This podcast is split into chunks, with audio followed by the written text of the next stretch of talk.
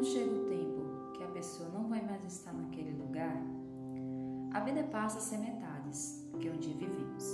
Não metades menores, mas porque fazemos parte de pessoas que foram esquecidas.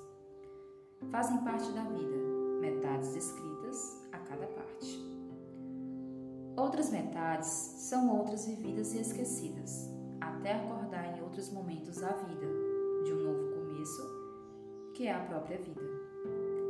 Metades que se encontram e passam a ser completas.